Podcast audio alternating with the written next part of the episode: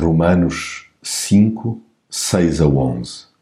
Na verdade, quando nós ainda vivíamos nas nossas fraquezas, Cristo, no seu devido tempo, morreu por nós, pecadores. Seria muito difícil alguém morrer por uma pessoa, mesmo que ela fosse inocente. De facto, talvez alguém seja capaz de dar a vida por uma pessoa boa.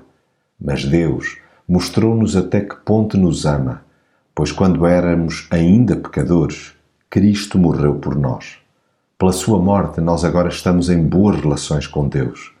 E agora que somos justificados pelo seu sangue, com muito mais razão, por meio dele, seremos livres do castigo final. Pois quando éramos inimigos de Deus, fomos reconciliados com ele pela morte do seu filho. Quanto mais, estando reconciliados, seremos salvos pela sua vida.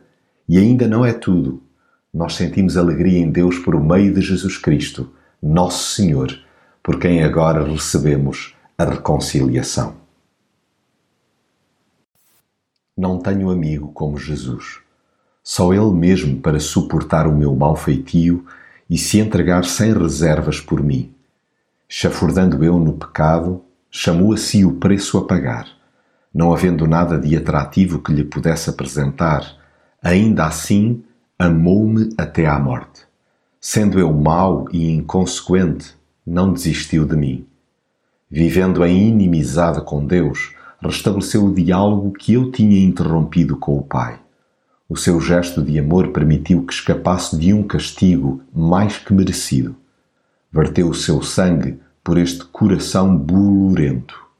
Comove-me saber que me toma por tão especial. Vencendo a morte, esse gigantesco obstáculo transportou-me da ira para a vida. Devo-lhe tudo. Jamais me safaria sem ele. Jesus é o meu chão, baluarte sem igual, o porto seguro onde atraco a alma sem nada recear. Vibro interiormente e junto-me a uma multidão de vozes que grita de alegria.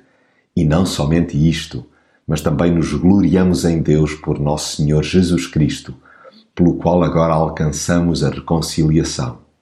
Jesus pôs-me de bem com Deus, comigo e com os outros.